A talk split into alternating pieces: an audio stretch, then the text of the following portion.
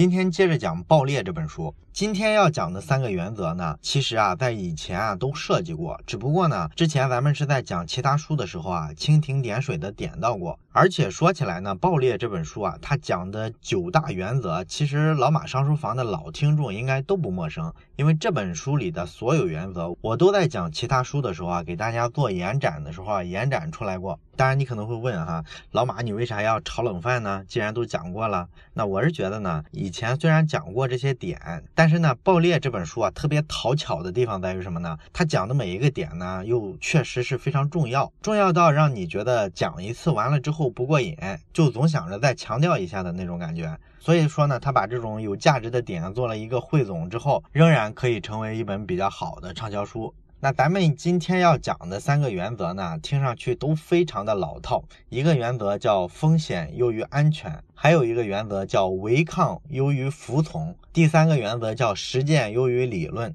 那咱们一个一个来看一下这几个理论到底有多老。先看第一个，风险优于安全。这是说的什么意思呢？你就想一想，咱们这个节目啊，最早讲的那一批书，你比如说重新定义公司之类的，咱们当时讲到过关于风险的很多描述，大致的意思呢，其实跟这一条是比较像的。咱们都知道，跟风险打交道最多的有一个职业叫风险投资人，那么他们的主要工作呢，就是管理和经营各种风险。所以呢，你去看一下这些风险投资人对于风险的态度，在这两年有没有变化，你就大概可以看出来未来。哎，我们应该怎么样看待风险这件事儿了？那比较早期的那些投资人呢，他们对一个项目的判断，往往是非常依赖于创业者给他提供的那个商业计划书，或者说披露给他的很多数字。完了之后呢，他会对这些数字进行各种推算呀，各种评价。他其实就是希望通过这些数字啊，这个企业的基本面的一些信息，判断一下他这个商业模式呢，在未来的几年究竟能不能走得通，然后能走通的话，能够走多远，等等等等。这个就是他们做风投对项目做评估的一个基本逻辑，而且评估完了之后呢，他可能还会加上很多大量的叫可行性调查，可能要实地的去企业啊，去他的供应商啊、客户那儿去做一些实地的走访调查。那这个过程咱们就可以想象得到，肯定是要花费大量的时间精力的，对不对？而我们看今天的这些风险投资人啊，尤其是主要是投那些移动互联网项目的这些人呢，你会发现他们的逻辑啊就非常不一样。往往这些人啊说话做事儿给你的感觉就是路子非常野。你比如说金沙江创投的朱啸虎，这就是个在媒体上争议非常非常大的人，对不对？你看他的投资风格呢，你会发现又非常的激进，有时候我们都很难理解他的做法。实际上，他们所有的做法里啊，都透露出一个信号是什么呢？就是他们对风险特别不在乎，他们最喜欢的事儿就是迎难而上，哪儿风险更大就往哪儿跑。咱们之前也讲过真格基金的徐小平，他讲过他的投资方法论是这样的：他不会把这个项目横竖过来做各种分析，而是呢会用一个非常简单的模型去判断。什么模型呢？就是主要看这个创业者，你去看看这个创业者啊，跟他聊的感觉，他是不是很有想法，然后他思维模式啊是不是比较。先进，然后他带的团队整体是个什么样的水平，等等等等。咱们说的通俗一点，他实际上考察的是什么？其实就是说这个创业者啊，他身上有没有那种典型的企业家的那种味道？如果有，他就觉得 OK，这个事儿就可以投。至于说这个创业者的项目究竟多靠谱、多不靠谱啊，他可能不会花那么多的精力去判断。这个在我们看来是挺难理解的一件事儿，对吧？你这么干风险岂不是很大？即便这个创业者你能判断他是一聪明人，可是聪明人不也经常干蠢事儿、干错事儿吗？难道你投的是人不是项目？哎，顶级的风投呢，确实就是这个逻辑。因为创业者啊，他一旦拥有了基本的创业思维之后，即便说他现在做的这个项目啊方向是错的，他后面自己做的过程中啊，他一定会发现这个错误，然后会自我纠正，或者说呢，他这件事儿没做成，那么未来呢，他可能就。跑去做一件其他的事儿，那对于这些顶尖的风险投资人来说呢？哎，我在这件事上投了你，然后你没做成，你又跑去做其他事儿了。OK，没问题，我还会跟着过去再投给你。资本在现在这个时代就是这样，追逐的是一种完完全全的风险。而咱们前面讲的老的一套那种风险投资的逻辑呢，其实本质就是在追求安全感，所以他特别在意你所谓的商业模式、所谓的商业计划书、各种披露的数字。而现在投移动互联网的这帮投资人呢，他已经完全认可了的一个事实是，现在这个时代具有非常非常浓烈的不确定性。所以呢，你创业嘛，无非就是赌未来。如果环境变化越来越快，那么就会导致你对未来啊想做一个正确的判断也是越来越难的。所以对于每一个创业者来说，他其实就像说是在做一场赌博。你赌一下，我做的这个方向未来会不会形成一个特别大的消费市场？咱们上一期讲的猪八戒网其实就是这样一个非常典型的例子。他十几年前就在做现在的业务，可是当时他做那事儿的时候就进不了主流的视野，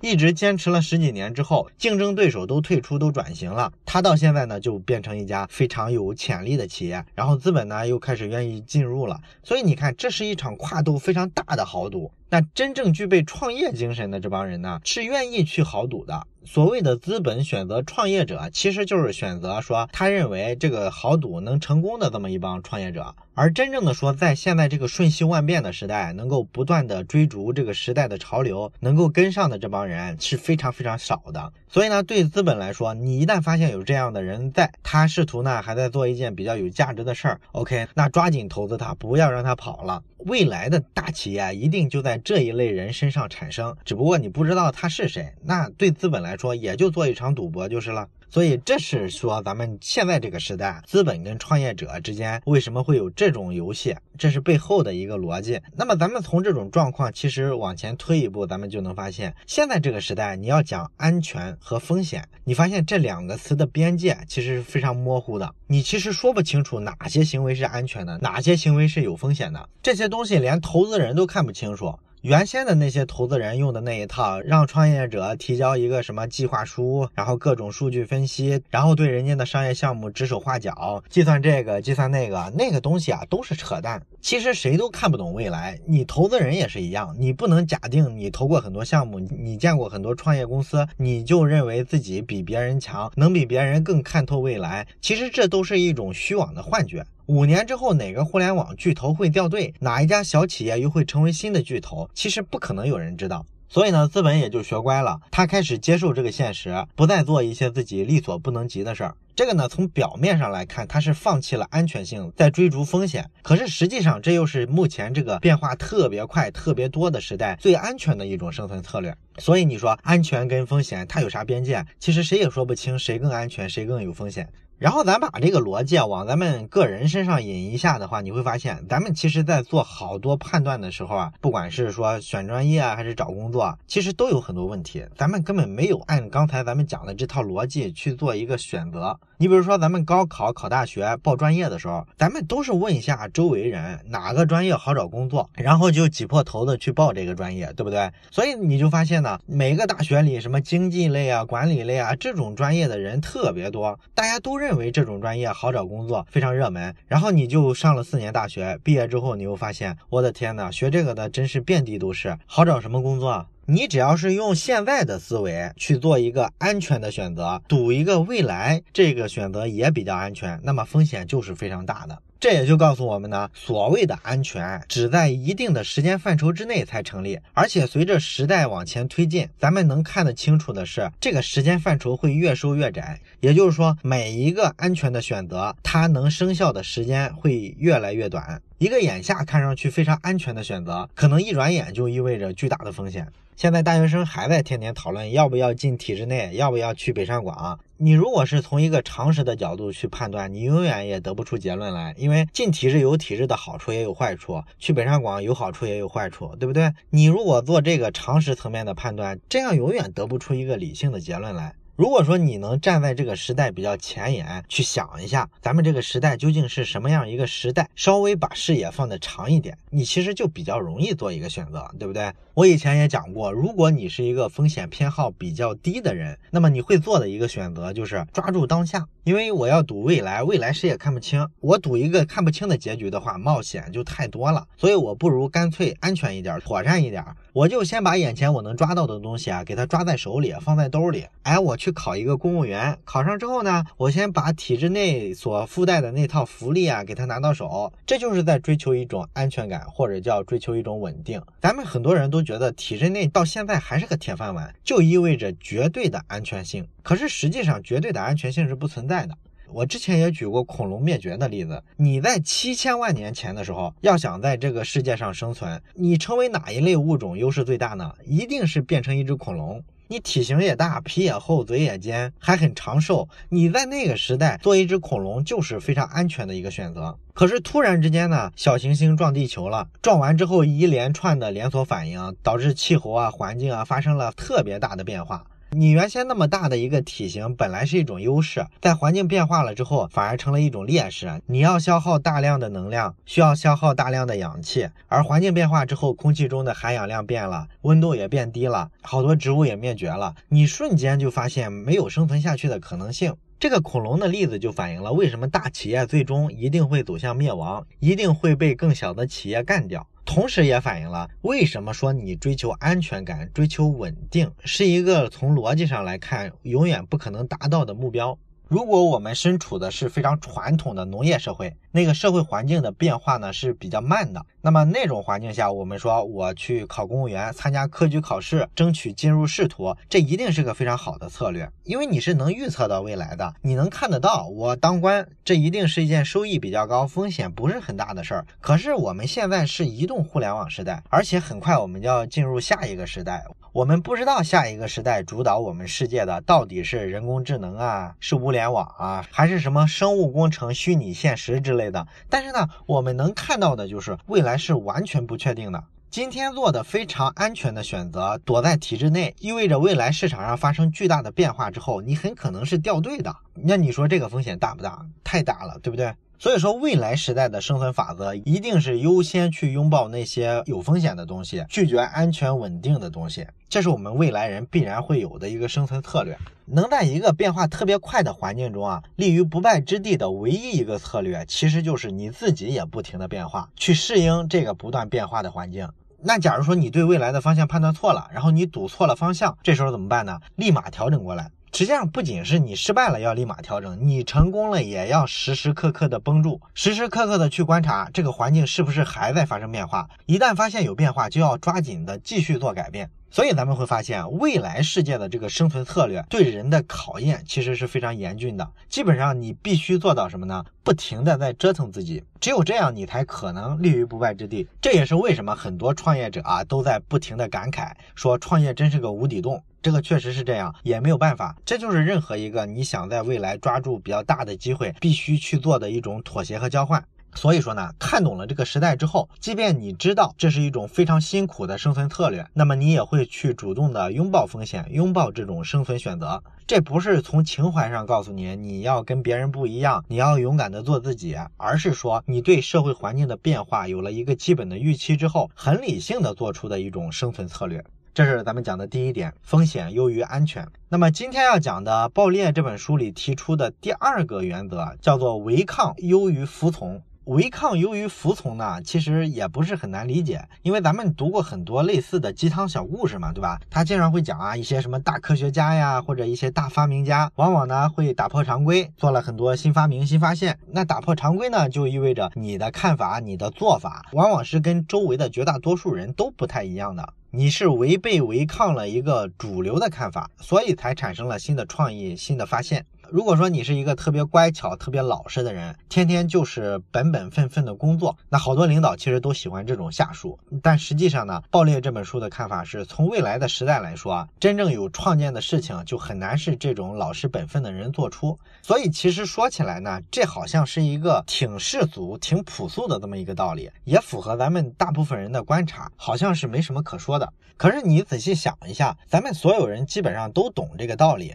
但是在现实生活里面，咱们好像更愿意干的事儿就是服从的工作。原因呢非常简单，咱们之前也讲过，就是咱们人的天性里啊，就是要跟周围的人群、周围的团体保持一致。因为咱们人有一种天生的社交属性，这是从原始社会的生存环境它遗传给我们的。我们只有融入到部落、融入到集体里面，我们才有可能对抗这个复杂的生存环境，得到别人的帮助，然后提高自己生存下来的概率。但是现实的问题是我们体内的这种本能可能跟不上环境的变化了。对于认知这件事儿来说呢，它是不是符合数学上咱们之前讲过的幂律分布呢？是不是说这些更符合环境变化的新的认知，只掌握在一小撮精英的手里，而普通人大众很难接受这些认知？你觉得有没有这种可能呢？这种问题呢，肯定是没办法通过一个实证研究去调查的。但是咱们结合咱们生活中遇到的、经常听到的一些故事啊，仔细想一想，可能也能想明白这个道理。我们看那些各行各业里的顶尖的人物啊，他好像很少说说话做事的方式啊，跟我们一个身边市井的普通人是一模一样的。我们一般看这些人演讲啊、写书啊、上访谈节目谈他们自己的时候，你都能发现他是个非常另类的人，一般都有这种感觉，对不对？那么他在认知上对问题的看法啊，这个角度啊，包括说他的思维模式啊，我们其实都能感觉得到，他就是不太一样的。那这是不是就意味着这个幂律分布或者叫二八法则在认知上也是成立的？真理就不是掌握在大部分人手里的。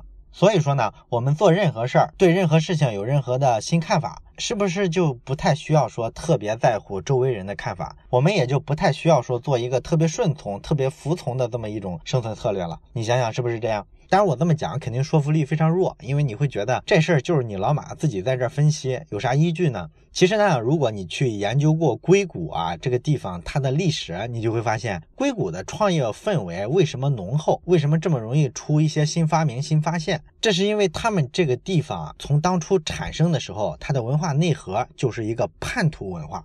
咱们知道硅谷这个名字啊，里边有一个硅字嘛，是吧？硅呢，它就是咱们常见的做半导体的材料了。所以硅谷这个地方，虽然说它在互联网上现在仍然说引领着全球的这个互联网的创业方向，可是它最初说代表高科技、代表创新创业的方向，其实是在半导体产业上。硅谷这个地方当时最大的一家半导体企业叫做仙童半导体。那这家企业是怎么来的呢？他们是从另一家半导体企业跳槽出来的。也就是说呢，从老东家跳槽出来的八个叛徒，创建了仙童半导体这家企业。然后这家新企业呢，就是硅谷的发源地。因为这八个人呢，在老东家看来都是叛徒嘛，所以他们把这家新企业做起来之后啊，很快陆续的又开始叛变，又跳出来。很多人出来之后又另起炉灶，干着还是跟老东家一样的业务。你像什么英特尔之类的这种全球著名的公司啊，都是从仙童半导体这家公司跳槽出来去干的这件事儿。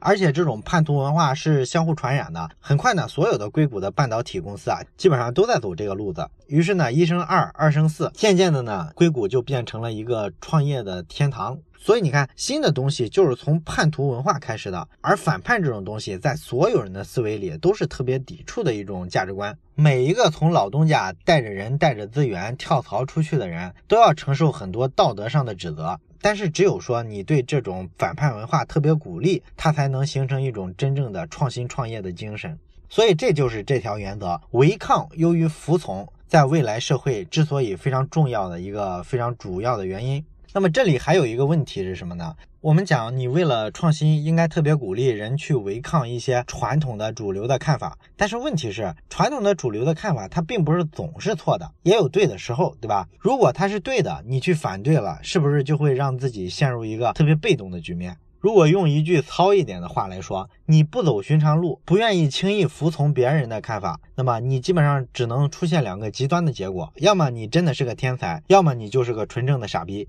可是问题是，对于每一个人来说，我们想违抗绝大多数人的想法，不去服从这些主流的意见，这个非常容易。可是我怎么判断我到底是个天才还是个傻逼呢？我这个违抗的方向到底对不对呢？你怎么判断这事儿呢？那么《爆裂》这本书的作者呢，给了一条建议，说你可以从社会利益的角度去思考。为什么从社会利益的角度呢？因为假如你做的事儿是特别有创建的一个方向，那么你是必然对全社会的利益都有明显的好处的，对不对？我不是说为了反抗而反抗，为了抗争而抗争，而是说从对全社会有益的角度在思考我做的这个创新。这种情况下，往往就能规避掉你说的方向错了的风险。这是咱们讲的违背优于服从的原则。那么今天要讲的最后一个原则呢，叫做实践优于理论。咱们小学天天接受这种教育吗？告诉你不要眼高手低，实践出真知。你说未来社会需要这么老的一个理论来指导我们吗？这里讲的实践优于理论呢，跟咱们知道的那个实践出真知的那种提法其实不是一个意思。它其实真正的意思是说，咱们未来社会不是节奏会越来越快吗？所以呢，节奏的不断变化就会形成一种常态。而所谓的理论呢，其实是想告诉你呢，你在做事之前已经思考到什么程度，然后你按照这个理论去办事儿。这种思维模式呢，你看它里边一定会涉及到什么？涉及到很多计划，涉及到很多等待。那么实践优于理论这个观念，它的真正意思是告诉你呢，等待啊、计划啊这些东西，它比你实践之后啊去随机应变、重新调整的成本要更高。所以你在未来社会应该采用优先实践的方式，做了再说，发现有什么不对，随时的掉头，随时的调整，而不是说去等待、去探讨、去分析，把对一件事儿的认知完全建立起来之后再去行动。这个逻辑啊，在未来社会是很难有生存空间的。那我讲到这儿呢，可能有一些咱们老马上书房的老听众就听出来了。哎，你说的这不就是精益创业的思维吗？哎，没错，其实确实是一套东西。你为了适应一个不确定的未来呢，你必须不断的让自己去试错，你要小步快跑。你想做一个什么样的创业项目啊，本身都不重要，重要的是你能给这个创业项目啊找到一种能够验证这个基本假设的非常低成本的一种方式。就像咱们讲《精益创业》那本书的时候举过的一个例子，在网盘、云盘这种东西出现之前，你怎么验证这个产品的假设是正确的？为什么你认定大伙需要这种云服务呢？非常简单的一种验证方式就是你。拍一小短片，两三分钟就行，把这个产品的大致逻辑说清楚，然后给它传到网站上去，然后你去看一下有多少人播放，多少人点击，多少人分享，多少人评论，这不就能看出来这是不是一个伪需求吗？对不对？所以说这就是精益创业的思维，也就是实践优于原则想表达的意思。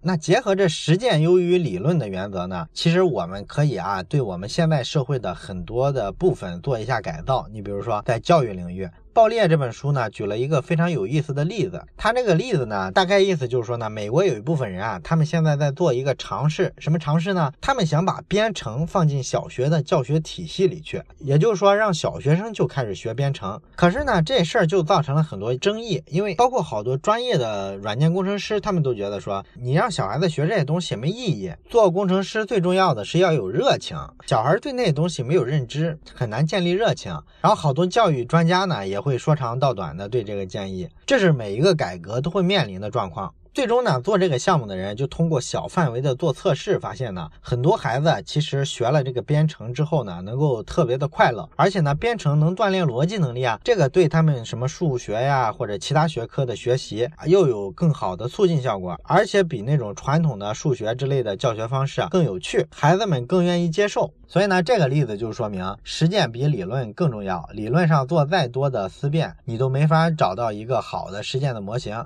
这是他书里举的一个例子。不过呢，我觉得这种例子啊，其实不是太典型。对于教育行业来说，怎么用实践替代理论呢？其实我们可以做一个非常有意思的探讨。你想想啊，传统的教育它主要的问题是什么呢？其实主要问题是单向的、自上而下的这种知识传递的模式啊，明显是不符合未来的。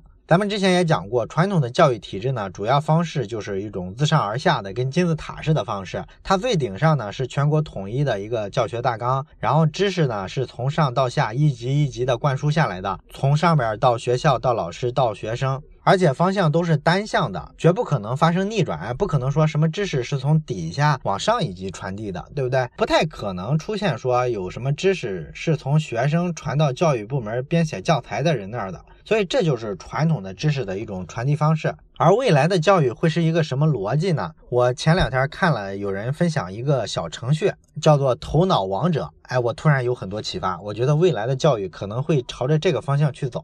就是这个“头脑王者”，它是一个什么样的小程序呢？其实非常简单。咱们以前玩过一些什么成语大王之类的 APP，对不对？就是描述一个成语的意思，然后给你几个选择题，让你选一下，这对应的应该是哪个成语。